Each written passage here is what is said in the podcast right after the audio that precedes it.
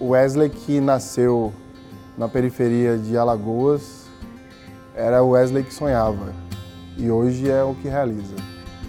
Não ter limites foi a melhor escolha que eu já fiz na vida. Assim.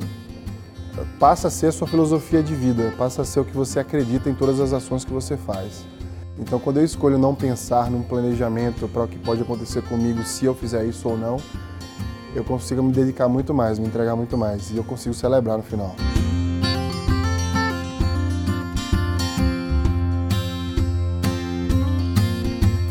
Eu gostava muito de aparecer, né? Isso, psicologicamente falando, foi um gap, um, um problema que eu tive por não ter pai, presença paterna. E eu descontava isso no meu comportamento diário. Eu, eu praticava bullying com todo mundo na escola, eu, sou esse, eu era esse cara. Só que eu era o cara mais triste no final das contas, porque eu me sentia um monstro com esse bullying que eu praticava. E de fato eu levei muita suspensão, eu é, fui chamado a atenção várias vezes.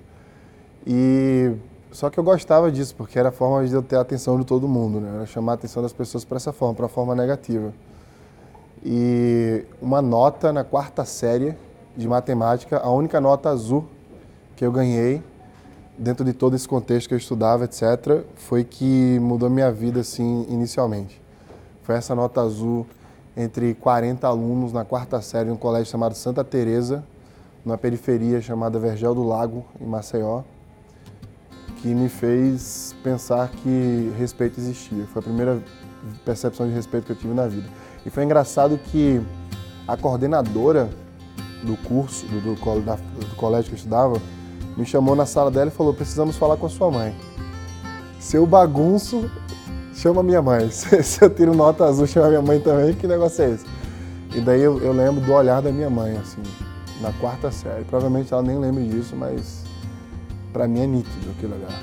E fiz a escolha de ter aquele olhar para sempre, daquele dia em diante.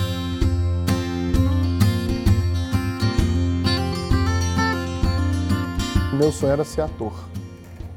Eu quis muito ser ator, quis misturar essa vontade de aparecer com, com ganhar dinheiro. E eu, eu me passei no vestibular para artes cênicas na Universidade Federal de Alagoas. Eu tinha 17 anos na época. E eu lembro que meu pai, é, uma das poucas vezes que eu vi meu pai na minha vida inteira, se eu lembrar, eu lembro de 10 vezes no máximo.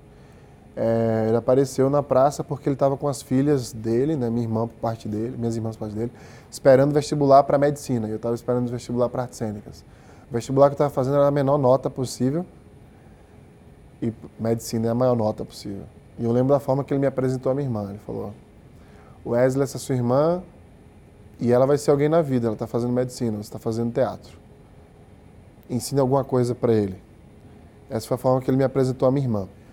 E eu tomei isso como lição, assim, eu tomei isso como algo que eu queria consertar. Era a minha sina, era, meu, era a minha vingança, né? Dar certo, era a minha vingança. E aí eu descontei isso no mundo, assim.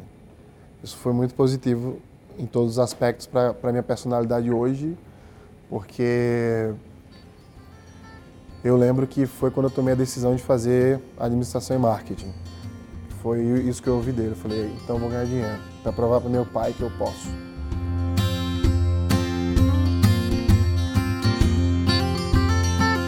Foi na, foi na Cênicas que eu tive um outro gatilho mental ativado, que foi quando eu estava no, eu tava no trânsito, no carro de, um, de uma amiga minha, e aí tinha um cara vendendo jornal, e aí esse cara estava vendendo jornal, quando ele virou pro vidro do carro, eu estava na capa do jornal, com a fantasia de pirata. Aí tinha o título Os Piratas Vão Invadir Maceió. E aí eu pensei, as únicas coisas que eu vi no jornal dessa forma foram os meus amigos que morreram assassinados no assalto. E ali eu estava me vendo como profissional, né? como alguém que tinha socialmente conseguido alguma coisa. Então o que foi que eu fiz? Eu mantive meu sonho estudando e eu passei para o vestibular de administração e marketing na Estácio, particular. Daí eu recorri, eu recorri à pessoa mais brilhante que eu já conheci na minha vida. Acho que tudo que eu tenho hoje da minha filha, tudo que eu conquistei eu devo a ela, que é a minha mãe, que é uma negra do sorriso brilhante. Eu falei, mãe, eu quero fazer marketing. E ela falou uma, duas frases que sempre falou na, sempre falo até hoje, que é farei das tripas coração para manter você nessa faculdade. E quando eu agradeci, ela falou: mãe é mãe, macaco é um bicho. Até hoje não sei o que significa, mas dá para sentir o peso da, dessa frase. Mãe é mãe, macaco é um bicho. E daí ela pagou minha faculdade.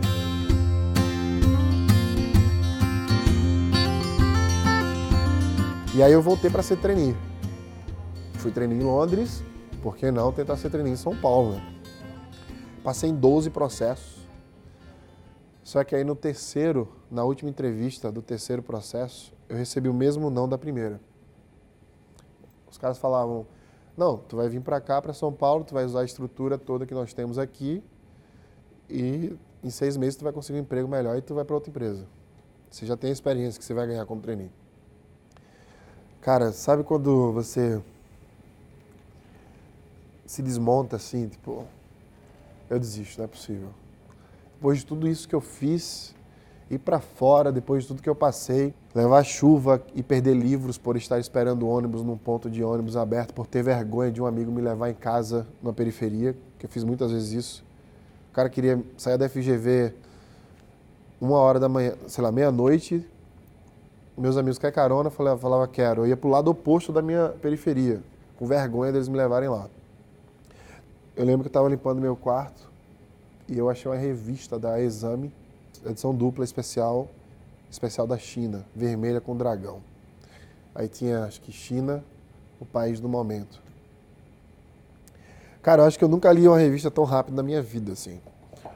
E quando terminou, eu eu chamei minha mãe, quando terminei a revista, eu chamei minha mãe, senta aqui, eu estou indo para a China.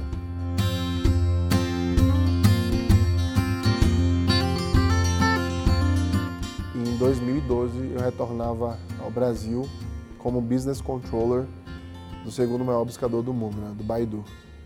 Eu me tornei conhecido no que eu faço, comecei a investir em palestras, fui estudar em Harvard, Acho que eu nunca chorei tanto na vida quando eu sentei na cadeira que viu o emblema de Harvard assim atrás. E esse lance do Baidu, de trazer o Baidu para cá, me deu essa percepção de que foi muito mais fácil para mim mudar minha vida do que para uma pessoa que nasce com grana. Porque eu não tive pressão social. Eu poderia ser um número.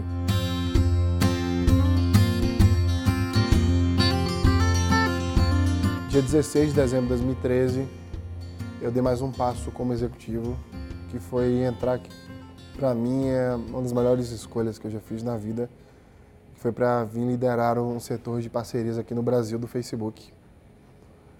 Eu nunca me senti tão realizado assim na vida. O poder que essa empresa tem de comunicação é muito grande, né? E de fato transforma a vida das pessoas. Eu recebi um SMS esses dias e eu ri. Eu falei, eu achei bonitinho, assim, como alguém manda SMS, podendo se comunicar de tantas diversas formas por plataformas como o Facebook, por exemplo. E, é, e cara, aí, eu, aí me fez pensar o quão mudou o comportamento do homem, o quão mudou as relações. Eu acho pessoas do mundo inteiro que eu conheci por alguns, por alguns instantes em algum lugar do mundo através do Facebook. Então, para mim, realmente tem impacto muito grande na vida das pessoas.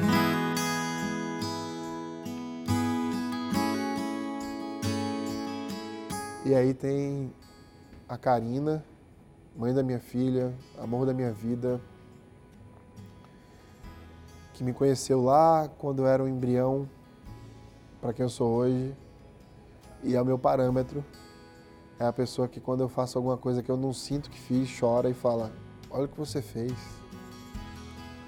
E que me deu o maior tesouro do mundo, né? Chamado Sofia. E aí vem o monstro destruidor fora de série que é a Marlene. Essa essa mulher é fora, cara. Essa mulher ela consegue em uma ligação reclamar de várias coisas e sorrir. Ela é o símbolo desse país, literalmente a força que ela tem, a, a força da cor dela, né? Você olha para aquela mulher ali de 1,72m, eu acho, de 63 anos. Quando você olha para ela, aquela negona assim e tal, você vê essa mulher forte. E ela me botou no braço, sabe jogador de rugby assim, botou no braço, o outro foi para derrubar todo mundo que vinha na frente. Não há ato de amor mais bonito que o tapa de uma mãe no filho. Hoje eu entendo isso. Porque dói muito mais nela ter que bater em mim do que em mim mesmo. E ela faz aquilo porque ela quer que eu seja alguém na vida. E quando eu vou para Maceió, que eu vejo a minha mãe com a revista debaixo do braço, mostrando a um médico, por exemplo, esse aqui é meu filho e ele está aqui na sua frente, aí, cara, as enzimas como uma cachoeira, assim, sabe? Derrama pelo meu corpo inteiro, para as minhas células, dizendo: posso morrer hoje. A gente costuma achar que quando tem uma vida mais humilde, acaba tendo menos oportunidade, menos chance de escolha, mas isso é uma mentira que a vida nos conta. Na verdade, independe disso. Está totalmente ligado ao nosso comportamento. O Wesley é uma prova disso.